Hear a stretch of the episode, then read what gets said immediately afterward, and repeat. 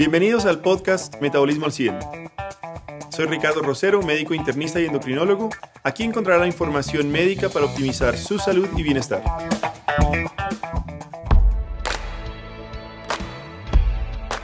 Muy buenas noches, muy buenas tardes y muy buenos días. Yo quedé súper perplejo. Algún ruido pasó por ahí.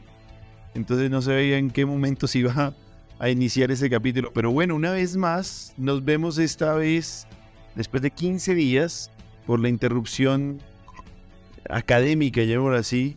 Eh, yo con un gran invitado también aquí en, en esta nueva serie de suplementación. Entonces vamos a empezar obviamente por los de casa para llegar a nuestro gran invitado. Y pues nada, desde Barranquilla, Eder, ¿cómo vamos? ¿Qué ha pasado? Saludos para todos, muy contentos aquí en Barranquilla. Hace bastante calor, ya nuevamente próximos a que se venga toda la lluvia. Bastante, bastante. Toca estar aquí encerradito con el aire para poder estar medio. Pero bien, bien. Hablando de calor y de sol y de vitamina, como vamos a hablar ahorita. Eh, pero muy contento. Está perfecto. Y desde San Salvador, El Salvador Caluca, ¿qué dice? Señores, derritiéndome, derritiéndome en San Salvador. Qué calor está haciendo acá, definitivamente. Yo les, comentaba en el podcast pasado que acá en El Salvador tenemos un dicho que dice que estamos esperando el agua de mayo. Y la verdad es que estamos esperando el agua de mayo. Ha llovido nada más un par de minutos en los últimos días y está haciendo un calor insoportable. Así que yo creo que he bajado como unas 5 libras más o menos. Si quieren alguna, alguna recomendación de cómo bajar peso, pues miren, vénganse para El Salvador porque acá está haciendo un calor insoportable. La dieta del boxeador, deshidratación al 100. Dios santo, amén. Qué calor está haciendo en El Salvador. Y una vez más, en nuestro panel de expertos, Carolina Díaz. ¿Cómo vas, Caro? Estamos desde Bogotá, pero también te estamos pidiendo desde Popayán. Bienvenida nuevamente. Hola, hola. ¿Cómo están? Sí, efectivamente, hoy estamos en Bogotá, pero efectivamente próximamente estaremos transmitiendo desde Popayán, la Ciudad Blanca. Un saludo muy especial si de pronto hay un oyente desde, desde Popayán, suroccidente. O sea, ya quedo como representante oficial del suroccidente colombiano. Eso queda bueno porque ya cogemos entonces norte con Eder, centro estoy yo y ahora suroccidente con Caro. Bueno, entonces les decía, y entramos en materia, suplementación. Hablamos la, última vez después de esa, ese feedback y esa autoevaluación que nos invitaba a hacer Eder, en donde básicamente, resumen del capítulo para, para hacer spoiler, todos hemos fallado. Eh, igual seguimos motivados. Y hablamos, listo, ¿qué hay en motivación? No, sino qué hay en, en suplementación. Y en suplementación y metabolismo hay diferentes vitaminas, eh, no, compuestos no vitamínicos, ¿cierto? Y vamos a empezar a hablar cada uno de ellos. Hoy les traigo como, como protagonista de este capítulo a algo súper, una vitamina que es muy nombrada, que es muy utilizada, pero a mi manera de, de, de, de ver está subutilizada. Sí. Y es la vitamina del sol la vitamina D. La vitamina del sol, ¿por qué? Porque en su proceso de activación requieren los rayos eh, UV para que se convierta y se active como tal. Eh, luego este es, ¿ustedes saben hoy cómo están sus niveles de vitamina D? ¿Algunos se los ha hecho en los últimos tres meses? No, ni idea. Eder, ¿te los ha hecho? Este año no, el año pasado. ¿Y cómo estuvo? ¿Cómo estuvo? Estuvo, estuvo bajita, sabes que además para estar en, el, en Barranquilla eh, me faltaba, estaba muy, muy de consultorio, me tocó comenzar a salir del consultorio a coger solecito. ¿Y Caro, tú te lo hiciste? No, no me los he medido, pero sí pasa la situación, tal vez con los médicos, todo el tiempo cerrar el consultorio, vemos la ventanita y yo, oh, ahí va mi vitamina D, mientras uno sigue trabajando y terminando día a día. Entonces, no, no medido. Es paradójico, yo sí me los medí, me los medí hace unos cuatro meses, estaba en niveles eh, aceptables, pero no óptimos. y es, es, es, es, muy interesante por eso, ¿no? Porque se dice que igual, si nosotros tenemos unas buenas, eh, digamos, aspectos nutricionales Y además de eso, exposición solar, en principio deberíamos tener buenos niveles de vitamina D. Pero aquí viene la idea, ¿cómo así un costeño con deficiencia? Y eso se ve muy a menudo, ¿por qué? Porque además o estamos bajo techo o también utilizamos muchos filtros y bloqueadores UV que evita esa, esa exposición. Caro, ¿ibas a decir algo? Sí, yo no sé si en el podcast pasado hicieron como la aclaración para, para, para los que escuchan, que la revelación que la vitamina D no es una vitamina, sino que es una hormona. Y la diferenciación entre lo que es una vitamina desde el punto de vista nutricional y diferenciarlo de una hormona. Y como es una hormona, pues es una eh, sustancia que nosotros como endocrinólogos o como clínicos debemos estudiar. Y pues ahorita en esta discusión que posiblemente estamos subestimando en muchos escenarios. Entonces no sé si lo discutieron. No. Hay diferenciación entre una cosa y la otra. Claro. Para hacer el, en el, de hecho, el, el, podcast anterior fue un mea culpa de todos nosotros, revisando cómo iban nuestras, nuestros propósitos de inicio de año, en términos de estilos de vida, alimentación, ejercicio, qué nos había pasado. Algunos tuvimos aquí accidentes, otros no, nos habíamos descuidado con la... Hicimos como un primer balance metabólico y quedamos en hacer otro, por ahí más o menos en tres meses, con el objetivo de, revisar con nuestros eh, oyentes que, que vieran que uno también a veces que está metido en esto tiene sus fallas y comienza a, a, a, retomar el camino. Y en eso aparece eh, el día de hoy que Ricardo planteaba. Entonces, bueno, comencemos a revisar algunos temas de suplementación en relación a, retomar nuestros, nuestra nutrición adecuada. Sí, básicamente, básicamente es eso. Eh, ya vimos que, que Caro no es de nuestras de, de, de, nuestras oyentes frecuentes, tal cual lo que estaba mencionando. Estaba en el Congreso, estaba de Congreso, estaba de Congreso. Congreso aquí, así que, a ver, estamos en modo Congreso. Sorry. Eh, sí, y eso es muy interesante y, y creo que hiciste una, una, muy buena introducción en cuanto a vitamina y hormona, ¿cierto? Eh, y, cómo, y, cómo, ¿Y cómo de pronto podrías traducir ese mensaje de vitamina? Mm, digo, no es vitamina, es una hormona. Eh, a, los, a los que nos escuchan y no son parte del gremio médico. Bueno, una vitamina es, son, bueno, las vitaminas en general son sustancias químicas que tienen la función de facilitar procesos metabólicos, bioquímicos y fisiológicos en las células y por consiguiente en el cuerpo para que funcionen bien. ¿sí? Generalmente las vitaminas no las producimos en el cuerpo y deben venir externamente a través de la nutrición, ¿sí? como las otras vitaminas A, C. En cambio, las hormonas, digamos que son sustancias producidas por algunos tejidos o glándulas, ¿sí? que se liberan a la circulación sanguínea para efectuar sobre otros tejidos a distancia y cambiarles su funcionamiento eh, para X o Y el destino o función. Digamos que esas son como las grandes diferencias. En el caso de la vitamina D, a pesar de que le llamamos vitamina, esa es una hormona porque como ya se comentó, es una hormona que sintetizamos en la piel a través de gran parte de la exposición a los rayos ultravioleta, ¿sí? Y otra parte la podemos adquirir también desde la dieta, pero que requiere unos procesos metabólicos dentro del cuerpo, unas transformaciones en el hígado y en el riñón para que se active y tenga pues las acciones en los diferentes tejidos para que estén bien y tengan que hacer lo que tienen que hacer. No sé, ¿claros? Caluca, Caluca es el que nos para la vara. Es nuestro termómetro. Yo recuerdo que en la época de la pandemia estaba como muy de moda el tema de la vitamina D. Recuerdo, y recuerdo que decían que teníamos que tomar mucho sol y que incluso recomendaban tomar suplementos de vitamina D. Yo recuerdo haber comprado un bote grandote de vitamina D y que, y que decían que esto era importante para prevenir, eh, para prevenir contagio, para aumentar las defensas. ¿Qué tiene que ver esto con el tema de las defensas? ¿Era, ¿Era cierto eso durante la época de la pandemia? ¿Continúa siendo actual o no?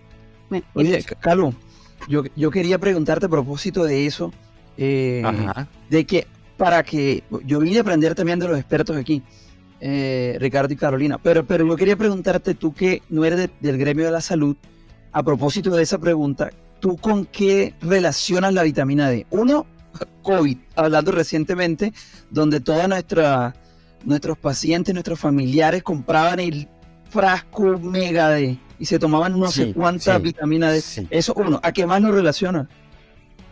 Eh, al sol, Al sol. al sol. O sea, yo recuerdo que decían que había que había que salir en la mañana cuando el sol no estaba muy fuerte, entonces que tenía que tomar como 20 minutos de sol, porque eso activaba lo que está diciendo Caro, porque eso activaba en la piel eh, la producción de, de- de vitamina D, que era algo que el cuerpo producía naturalmente, y luego tú podías ayudarlo con suplementos y fue lo que todos hicimos. ¿no? Entonces yo lo que dije es, bueno, pues yo voy a tomar sol, pero si no es suficiente, yo prefiero... Años de sol, como los bebés.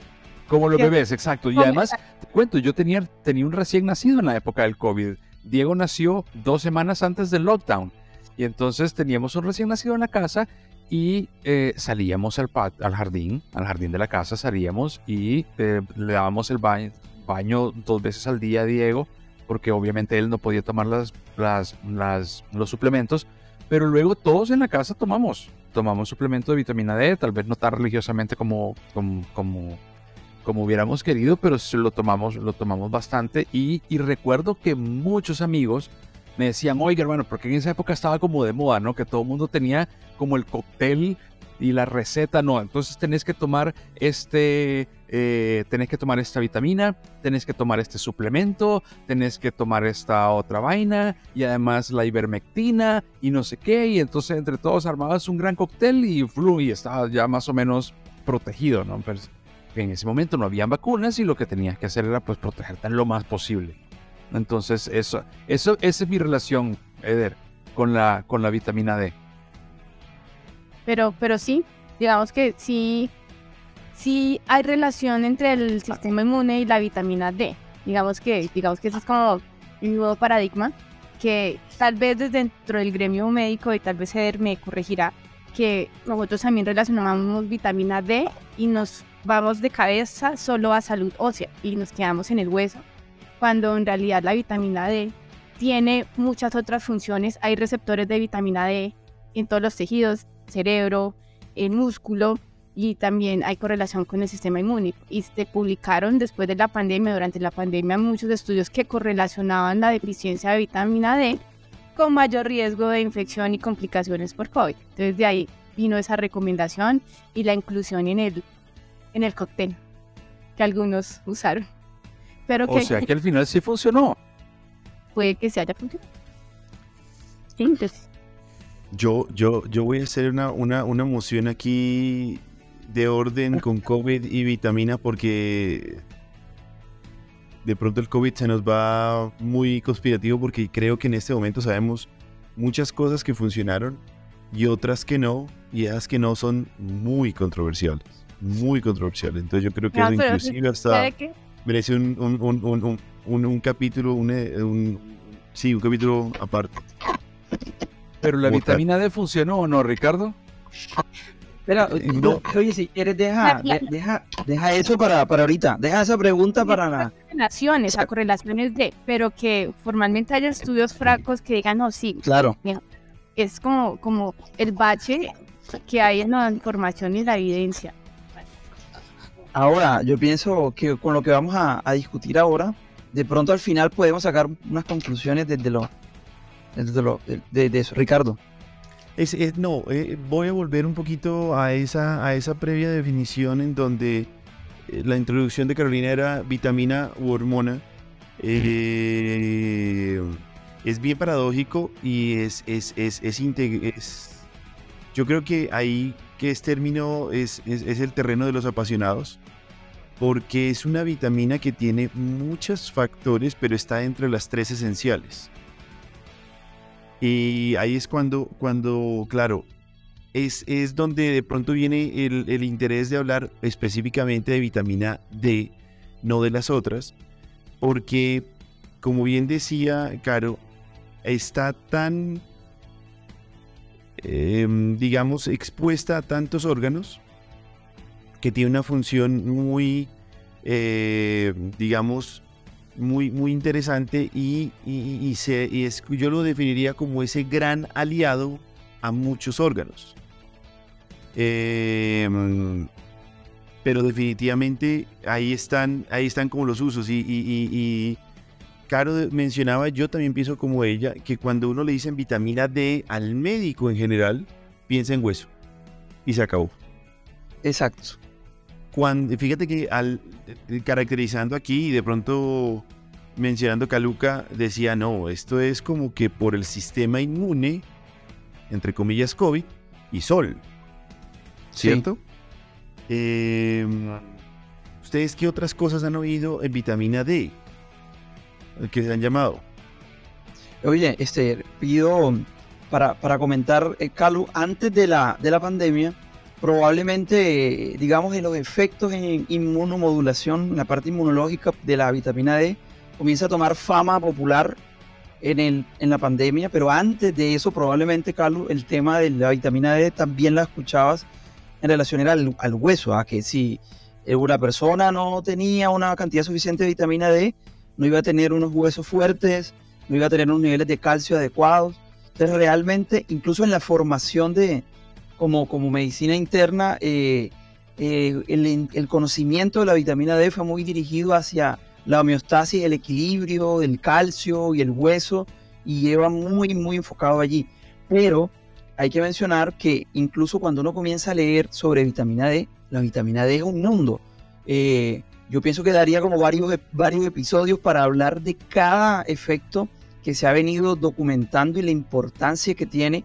Y que, y que por ejemplo, yo sé que Ricardo más adelante ahondará en esto, eh, de cómo llegamos, Calu, de vitamina D, pasamos por inmunomodulación, o sea, por parte inmunológica, por algunos tipos de cáncer, y para llegar a lo que más nos gusta, que es metabolismo.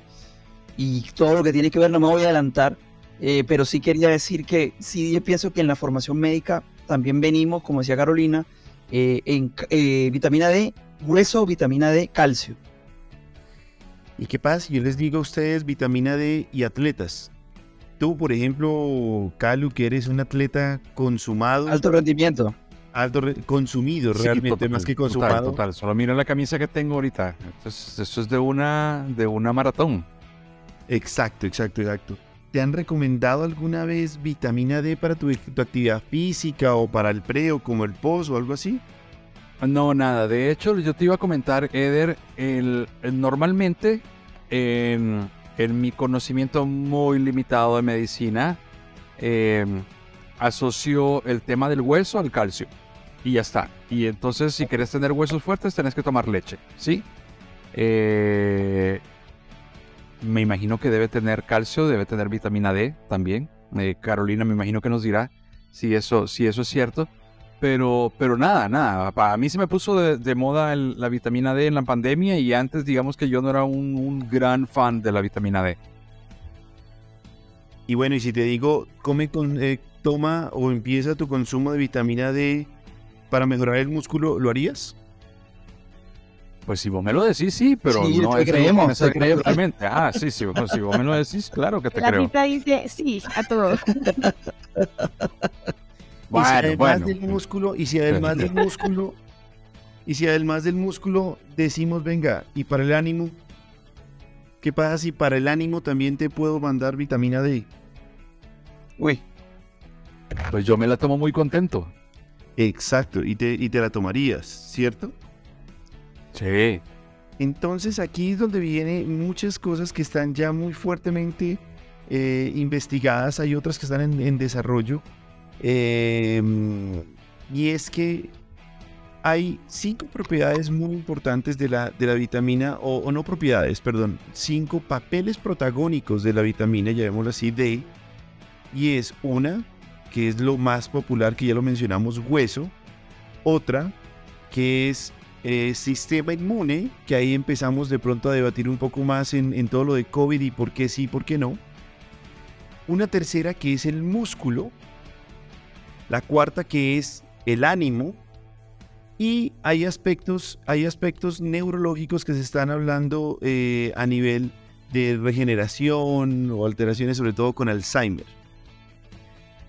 Y es ahí cuando, cuando empezamos nosotros, como bien menciona eh, Eder, a ver el, qué es lo que de una u otra forma enlaza todos esos aspectos. Y unos postulan ese eh, atributo inmunológico, ¿cierto? Otros lo postulan como ese gran efecto antioxidativo.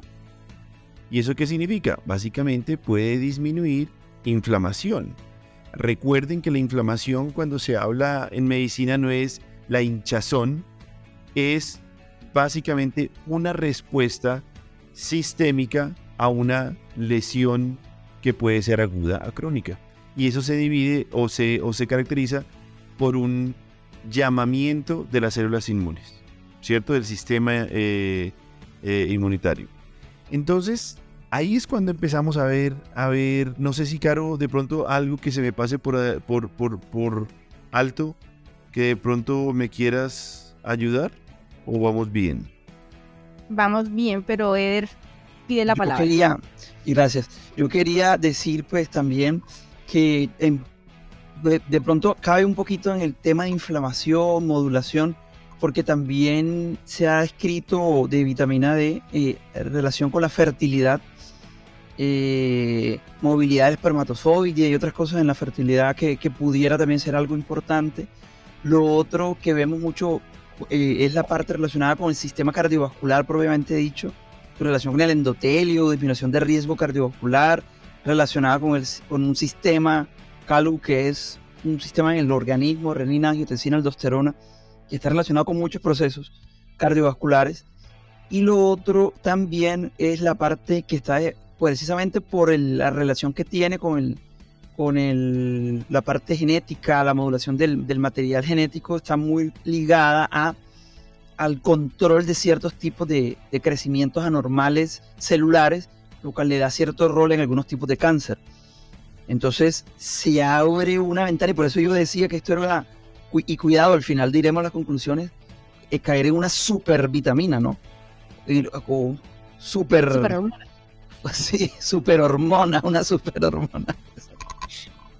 Interesante ese concepto que trae, que trae Eder, porque igual tampoco se trata de exacto llegar al punto de super hormona porque podemos abusar. Y eh, de igual forma, ya se quiera ver como vitamina o se quiera ver como hormona, hay límites inferiores y límites superiores de la normalidad, en donde vamos a entrar nosotros en deficiencia o en exceso y la intoxicación por vitamina D se manifiesta eh, igualmente nociva como puede ser en la deficiencia, sobre todo a nivel óseo. Entonces me parece súper importante esa, esa claridad y ese, ese punto. Entonces, Carlos, como, como hablábamos, básicamente entra en todo lado. ¿Y qué es lo, qué es lo que nos... Dime, ¿Dónde encontramos vitamina D? O sea, aparte del sol, ¿qué, otro, qué otra forma tenemos? Aparte de la, bueno, la- las, las pastillas, obviamente, y tenemos el sol. ¿Qué más tenemos? Aquí- Animales. Aquí, antes de eso, hay que, hay que recordar lo mismo, que tal cual. El sol es importante porque activa una enzima que, valga la redundancia, activa la, la vitamina D que se produce o que la podemos activar normalmente en la piel. ¿Cierto? Entonces lo que necesitamos son dosis para volver activa la porción inactiva que necesitamos.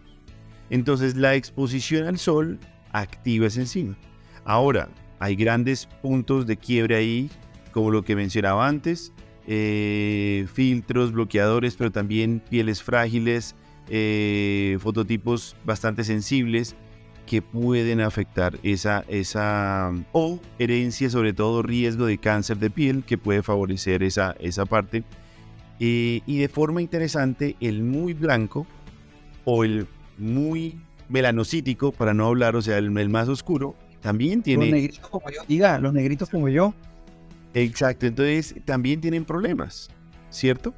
Luego vienen las, la- la- las fuentes eh, no en- exógenas, llamémoslo así, que, me, claro, me estabas mencionando, ¿cuáles?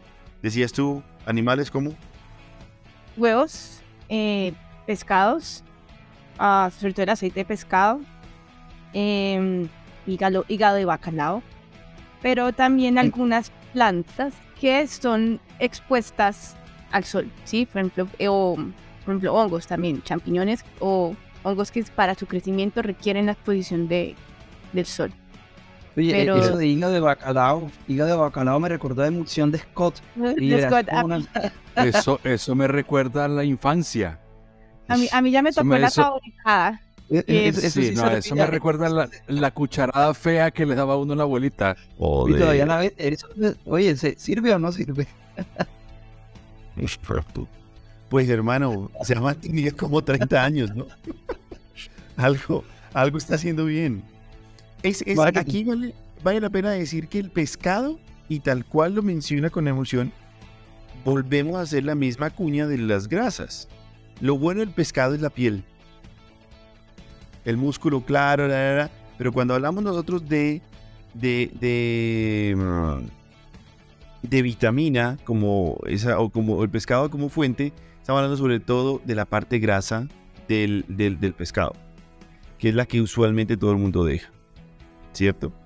Eh, y también lo mismo aquí vienen para los antihuevo. Como bien decía, el huevo, lo que más tiene vitamina D, o lo único que tiene vitamina D del huevo es la yema. Y entonces nosotros llegamos y decimos, no, no, pero es que el huevo da, da, da colesterol, que infarta, que no sé qué. Hombre, es una buena fuente también, ¿cierto? Es que En- entonces ahí empezamos nosotros con cierta, la- lo que siempre hemos hablado, lo difícil de generar un, una afirmación única en medicina. Lo bueno y lo malo en medicina tiene muchos grises. Pero, pero básica, esa es la respuesta. Y los lácteos también tienen, también son fuentes, obviamente lácteos enteros, quesos y, y- y leche, eh, sobre todo, claro, si es que es fortificada más. También tiene, también tiene fuente, eh, también es fuente de, de- de vitamina D cal. Bueno, pero entonces hemos hablado que la vitamina D, pues ya vimos dónde, dónde la encontramos y para qué sirve. Básicamente hemos hablado de dos cosas, ¿no? O sea, fortalecer el sistema inmunológico y fortalecer el hueso. Aquí viene entonces, una, vamos a poner así como muy claro, como lo que tú dijiste. Una, fortalece el hueso, sí, porque ayuda a esa parte, eh, como decía Eder, del calcio y que se fije y que se mantenga.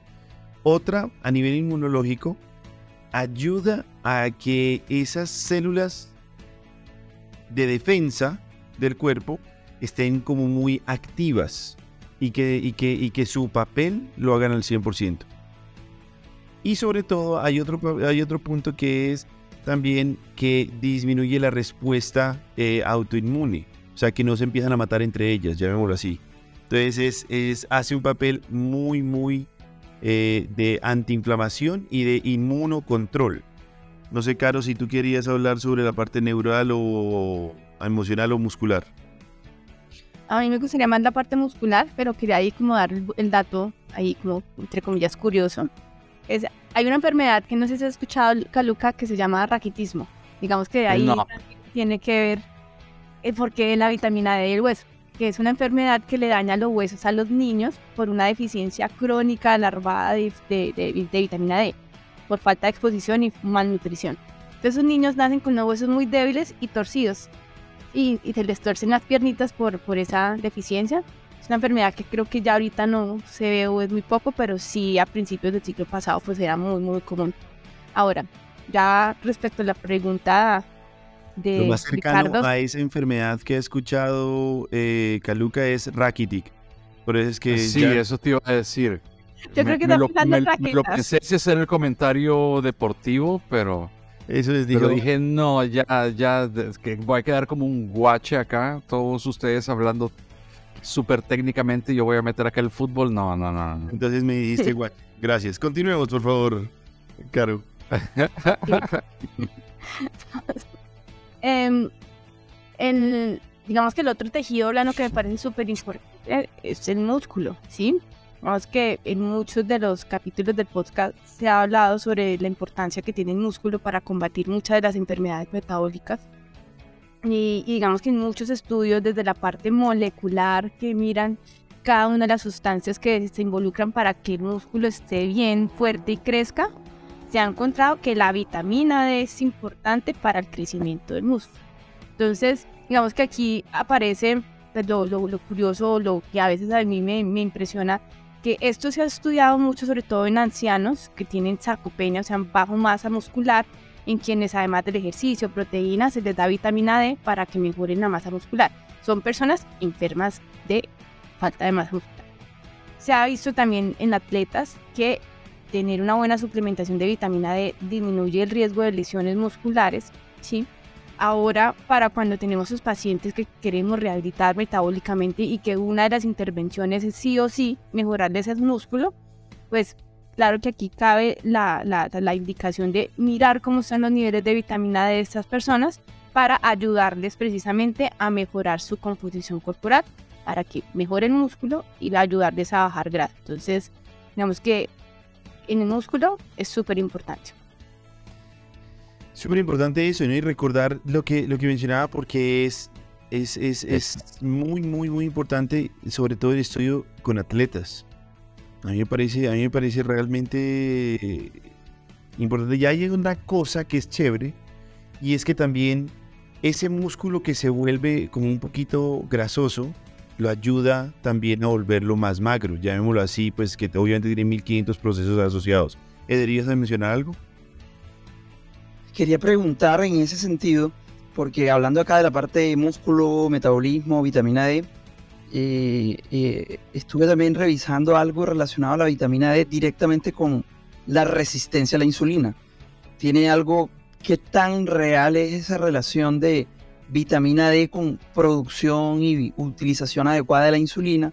Porque eso también, entendiendo que dentro del sobrepeso y la obesidad, como procesos de inflamación, eh, inflamatorios de bajo grado y que tiene un componente fundamental de resistencia a la insulina, la vitamina D también jugaría un papel importante allí. ¿Qué, qué tan real es esa relación vitamina D-insulina? Ahí, ahí viene un tema que es súper chévere porque mm, digamos que el triángulo de lo que dices, vitamina D, resistencia a la insulina, también deberíamos completarlo con obesidad. ¿Cierto? Gracias. Entonces, entonces eh, hay muchos estudios que muestran que mm, coexisten ¿cierto? No podemos decir que el uno eh, detona eh, al otro, o sea, no es que la, resistencia a la insulina lleva alteraciones de la vitamina D o al revés, eh, pero sí coexisten. Y la forma de coexistencia a nivel molecular es que sobre todo el receptor, o bueno, el mensaje celular para que se exprese el receptor de vitamina D favorece también la producción de receptores de insulina. Entonces, digamos, ya que mando a, por leche, tráigame pan. Ya que empiezo a hacer receptores de vitamina D, también expreso receptores de insulina. Evidentemente, al tener esta coexistencia, eh, se disminuyen los niveles de receptores de vitamina D en tejido muscular y, em, y de insulina. Entonces, favorece la coexistencia y la perpetuación de la resistencia a la insulina. Y cuando hablamos eso también en paciente, eso es en paciente sano, eh, en paciente no obeso. Y en paciente con obesidad hay, hay un patrón muy interesante porque la vitamina D, aquí voy a utilizar dos temas muy, muy técnicos. Uno es, eh, favorece la lipogénesis, o sea, la vitamina D favorece la creación de grasa y evita la destrucción de la grasa, o sea, es el lipogénico evita la lipólisis. ¿Listo? Luego entonces uno pensaría que es algo malo. ¿Qué es lo, qué es lo interesante? Que eso funciona con adipocitos buenos, naturales, los que uno debe tener para mantener. La grasa es necesaria, y lo hemos dicho en muchos otros episodios, a volúmenes normales. Cuando empezamos a exagerar esa expresión, se producen en la grasa ciertas señales que son inflamatorias y que alteran la biología normal de la vitamina D. ¿Listo? Y eso, es, eso digamos, para los que, están, los que son médicos, sobre todo está relacionado porque la vitamina D disminuye la expresión de factor de, necrosis tumoral, que es uno de los grandes eh, moléculas que producen inflamación. Entonces, en principio, a mayor cantidad de grasa, hay una disminución periférica de, vitamina D y también hay un aumento de la resistencia a la insulina. todo esto vuelve un círculo vicioso para promover y perpetuar la obesidad. Entonces, tal cual lo mencionas ahí, la relación es directa y se ha visto que tanto bajando la resistencia como supliendo la insulina, como supliendo la vitamina D en pacientes con eh, obesidad, los parámetros metabólicos eh, mejoran. Aunque hay algunos estudios que también dicen que una vez se supla, al promover ese círculo metabólico del, del tejido graso, sirve para, o bueno, no sirve. Ha demostrado que también ha disminuido unos kilitos extra. Pero no podemos decir bajo ninguna circunstancia que la vitamina D es un medicamento o es, bueno, o es un suplemento para bajar de peso. Sí, para mejorar patrones metabólicos a nivel local. Entonces, todo eso ha mostrado y de hecho es una de las indicaciones en pacientes eh, con obesidad a realizar los niveles de vitamina D para ver en momento que esté con deficiencia o insuficiencia, llevarlos pues a una suplencia adecuada. Entonces sí es otro punto. No sé si ibas a mencionar algo, Caro. Sí, digamos que una de las discusiones que tuvimos, de hecho en el Congreso, fue que la vitamina D es una hormona liposoluble. Su estructura es muy parecida a la del colesterol que está involucrada en otras otras hormonas. ¿Sí? Y cuando está en el organismo, ella se tiene su reserva o se almacena precisamente en el tejido adiposo. ¿Sí? Que haya funciones, posiblemente las que relacionó ya comentó Ricardo, pero que se ha visto en los pacientes con obesidad o con frecuencia lo veo que los pacientes con obesidad tienen niveles circulantes de vitamina D por lo general más bajo. ¿Sí? y hasta qué punto es porque gran parte de esa vitamina D está secuestrada en el exceso de tejido adiposo, limitando obviamente la cantidad de vitamina D libre para ejercer las otras funciones en los demás tejidos que ya dijimos, sistema inmune, sistema nervioso central, ánimo, músculo, etcétera, etcétera. Y de ahí tan importante, paciente obeso, sí hay que medirla y estar pendiente de suplementarla, pues para obviamente tener los efectos que queremos en la parte metabólica. Claro, una, una pregunta, o sea, uno debería en el argot, miércoles, no sé si es argot médico, quitar ya la palabra vitamina D y hablar de la hormona D. ¿Por qué seguimos llamándole vitamina? ¿Por, por marketing o marketing médico? O por, o sea, deberíamos ya llamar la primera pregunta. Y la segunda es, tú que mencionabas al tema de los niños, eh, ¿cuál, se, ¿cuál es, de, desde qué edad de los niños deben tener un suplemento de vitamina D, a los bebés se los mandan, pero yo no sé, eso está descrito, bueno, apenas nace, suplemento de vitamina D, y, si esa exposición solar a los niños pequeños, quiero decir, realmente tiene utilidad o... Uy, yo ahí sí, en niños desconozco, pero tengo entendido en pediatras es más como la alimentación, exposición y juego. Sí, ¿verdad? Pero sí, eh, y pues mucho de la alimentación, las leches vienen fortificadas pues con lo que se requiere. Pero, ¿Y, la leche, y la leche materna.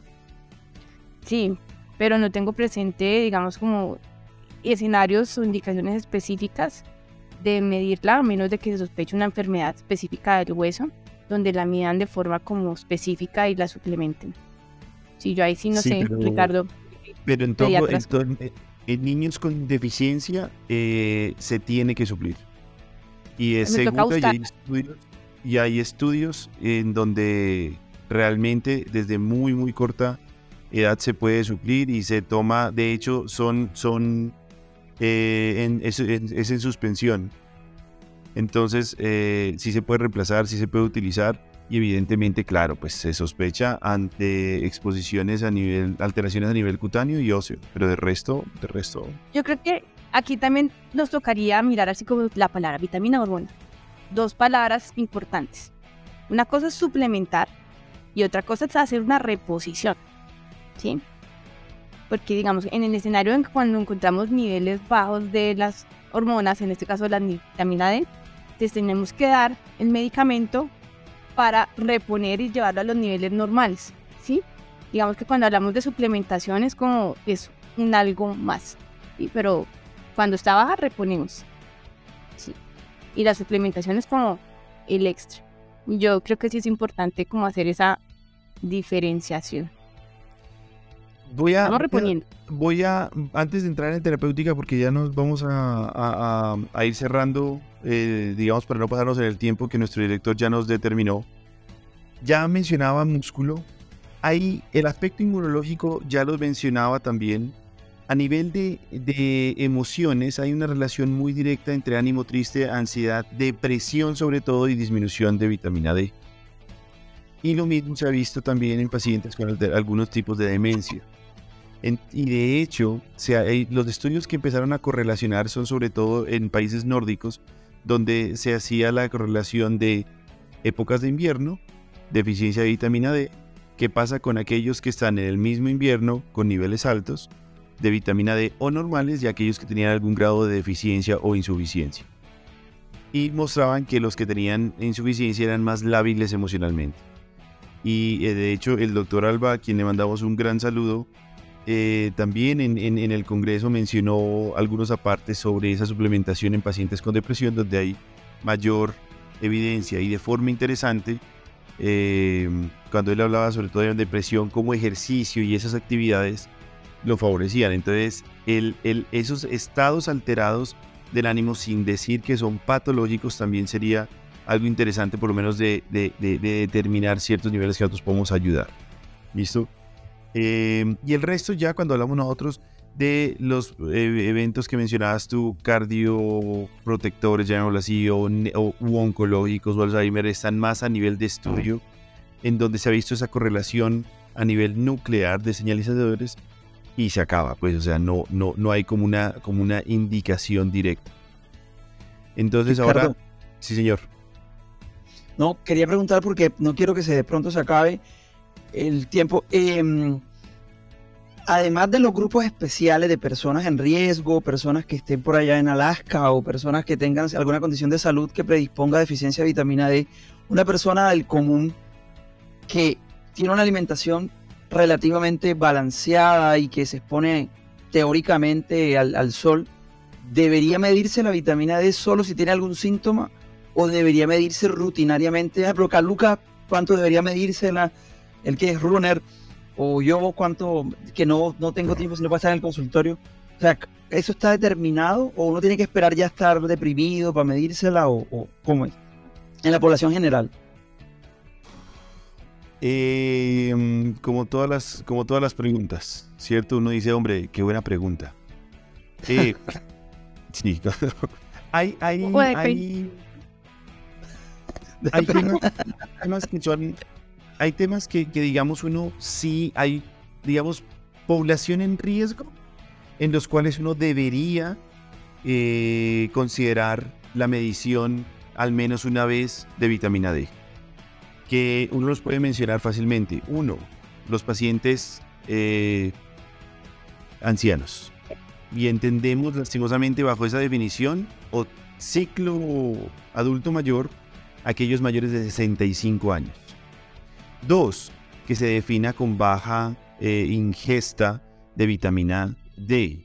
¿Cuáles serían esa población con que uno podría sospechar eh, aquellos que tengan deficiencia de vitamina D, sobre todo aquellos que son veganos, exclusivos. Porque como dijimos, los ovo-vegetarianos, los lacto-vegetarianos, los pesco-vegetarianos pueden tener otra fuente, ¿cierto? Pero pues al, al, al alejarse de todo eso, debería por lo menos medirse vitamina D. Aquellos pacientes con síntomas de malabsorción gastrointestinal, pacientes con obesidad, sobre todo por encima de obesidad grado 2, pero desde la 1 debería ser. Lo que tú dijiste, los pacientes con pigmentación oscura, los negritos, debería medirse también. Los pacientes fumadores, pacientes con enfermedad renal, pacientes con enfermedad hepática, eh, los sedentarios, los pacientes que viven a gran altitud y sobre todo los que están distantes a la línea ecuatorial.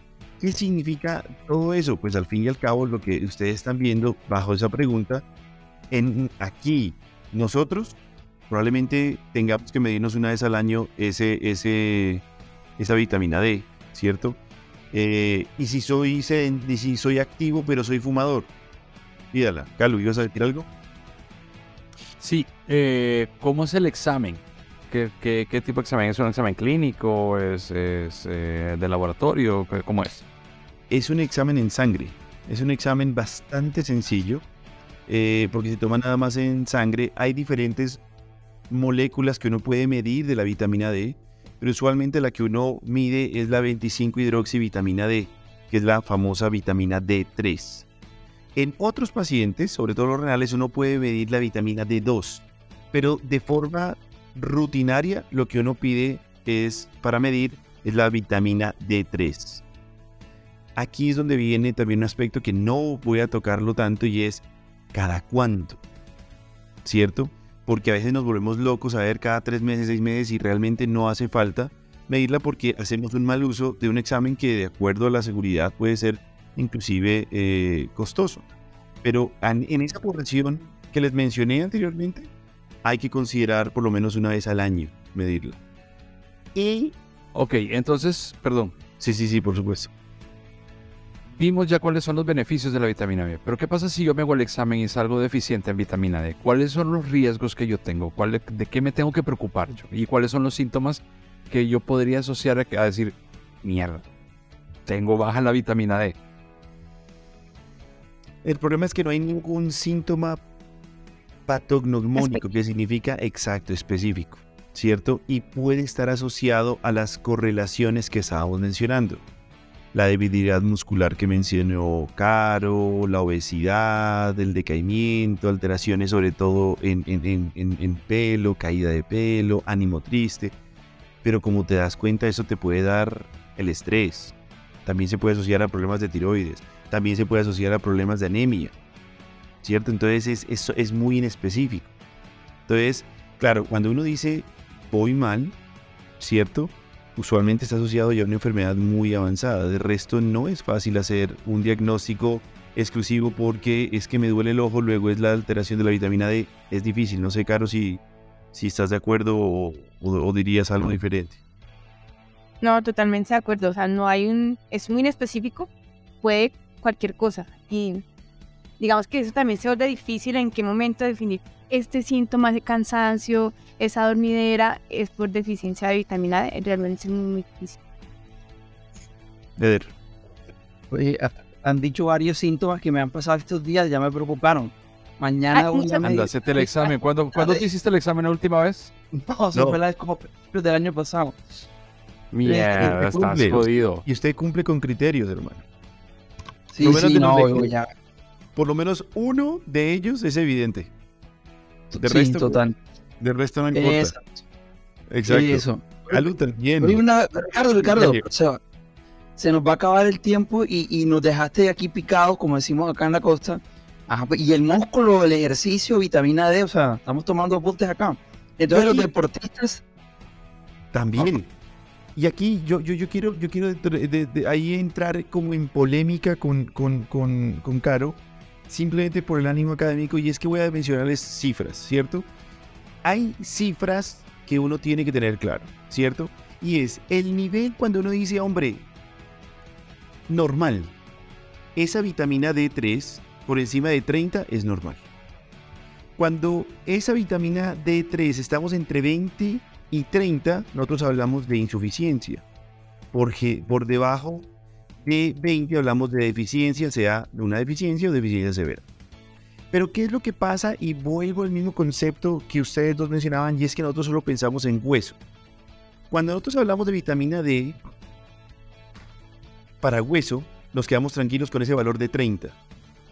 Pero cuando nosotros vemos cuáles son los niveles óptimos de vitamina D, es entre 40 y 50. Y no es tan usual encontrar esas vitaminas D, en, niveles de vitamina D entre 50.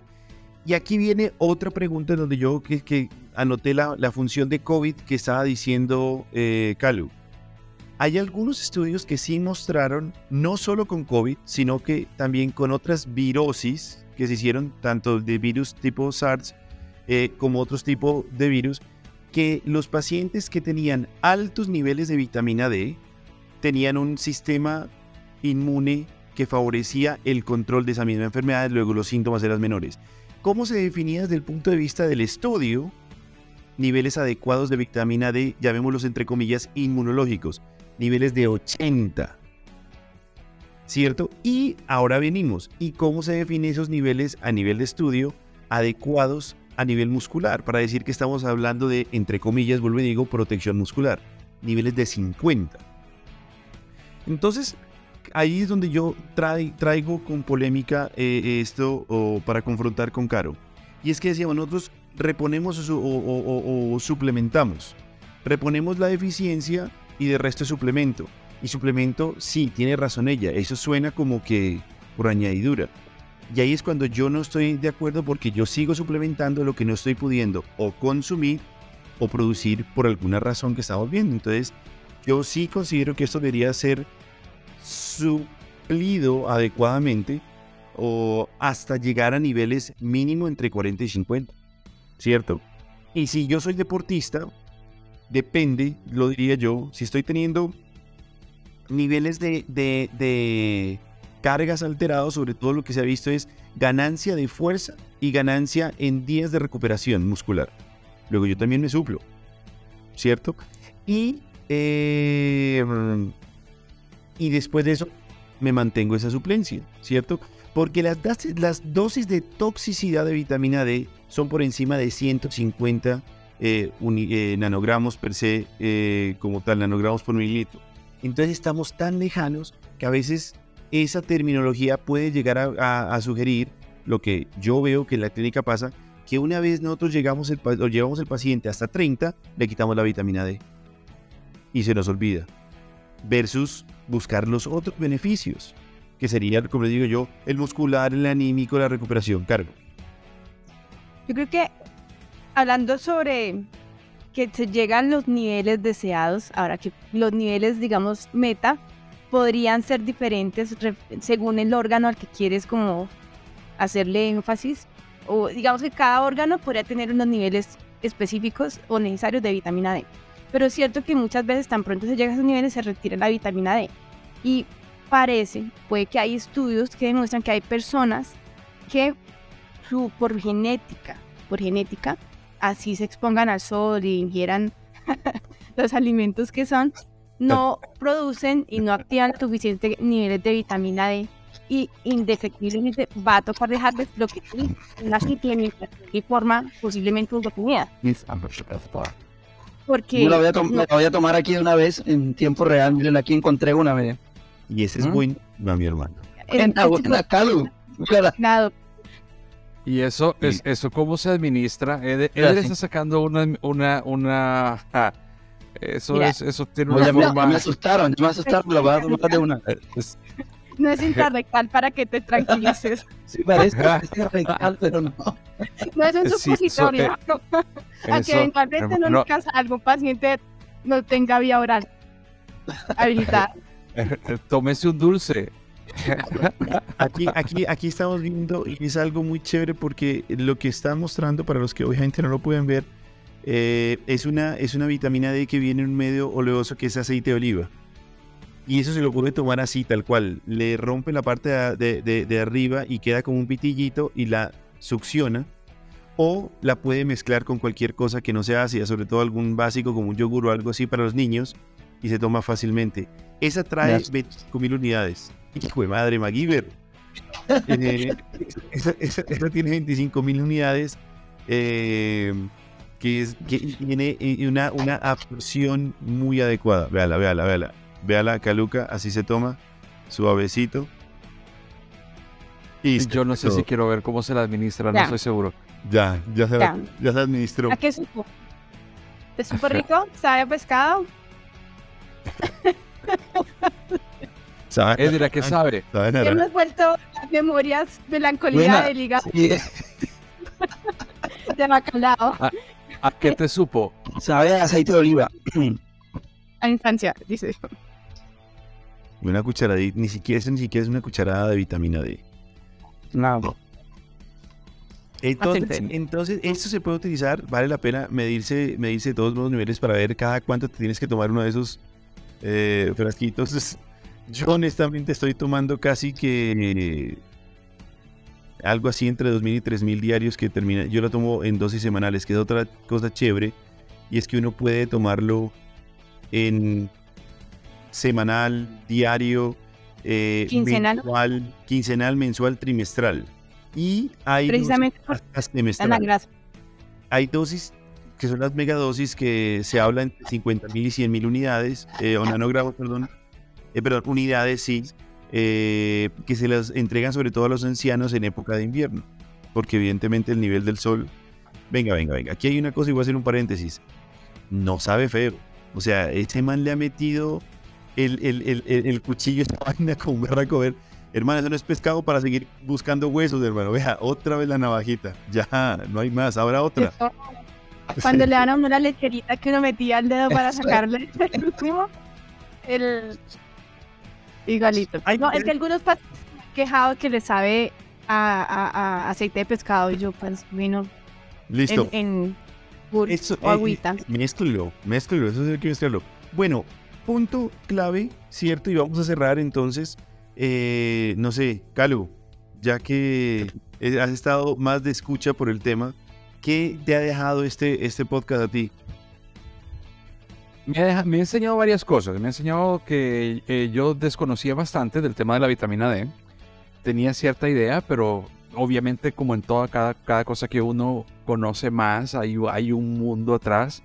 Eh, creo muy importante cuáles son los beneficios. He conocido muchísimos beneficios que no conocía. Eh, me ha quedado muy claro que no hay un síntoma como muy claro asociado a la deficiencia de vitamina D y pues obviamente la importancia de poderlo, de poderlo conseguir en, tanto con el sol como con suplementos como con los alimentos que, que, que se pueden tomar. Así que nada, animar a los oyentes a que, a que si usted no se ha hecho el examen y se lo puede hacer, pues que, que, lo haga y que trate de, como siempre decimos, mantener una alimentación balanceada. Caro, ¿qué mensaje quisieras o qué idea quisieras dejar a nuestro público hoy? que hay mucho por descubrir aún sobre las funciones y los usos de la vitamina D. Incluso para los colegas que son médicos, pues tal vez sea una fuente de, de romper paradigmas en este sentido. Entonces, Eder, Yo agregaría que mm, hay que volver un poquito a los orígenes, hay que coger el sol, hay que sacar tiempo en nuestras rutinas para tener exposición a la luz solar. Eh, primero y segundo, que mucho cuidado con los bloqueadores solares, eh, que se asesoren bien por su dermatólogo para utilizar el bloqueador solar apropiado que nos proteja, pero que no vaya a interferir con, con, la, con la producción de la vitamina y la hormona D. Yo quisiera, yo quisiera dejar, dejar eh, claves ciertas poblaciones, ¿cierto? Uno, volver a recordar que esta es una vitamina slash hormona con poderes y beneficios a nivel óseo, a nivel muscular, a nivel emocional, que es súper importante, que ayuda su suplencia asociada también a la, a la, de sol, de sol y me encantaría sobre todo recordar y llamar la atención a los pacientes con sobrepeso y obesidad para la medición y también a la mujer en climaterio o menopausia. Porque son mujeres que tienden a aumentar grasa por el, tránsito hormonal, a perder músculo, luego se asocia a deficiencias y las deficiencias también se asocian a disminuciones óseas, que es la osteoporosis. Entonces, esas, esas pacientes deberíamos estar también nosotros invitándola a tener esas suplencias y esa consulta. Luego, siendo así, mis amigos, eh, hasta la próxima. Y nos vamos entonces la próxima con colágeno. Mira, tenemos que hacer uno para el hombre, tenemos que hacer uno de testosterona. Me parece bien. Entonces no sé si quieren hablar de colágeno, aunque colágeno es para hombre y para mujer, o eh, testosterona. ¿Cuál de los dos prefieren ustedes para el próximo capítulo? Eh, los, los dos- yo voy dos hay bastante para discutir. Ah, que digan, que digan. Yo creo que hay que discutirlos todos. Porque... No, es que vamos a Bastante discutir todos. Listo, entonces démosle gusta a, a- a nuestro director. Vámonos con testosterona en 8 días y después en 15 con colágeno, que está tan de moda el colágeno. Están de Sí. moda. Así es. ¿Listo? sí me gusta para darle Bueno. Abrazote. Gran abrazo, amigos. Eh,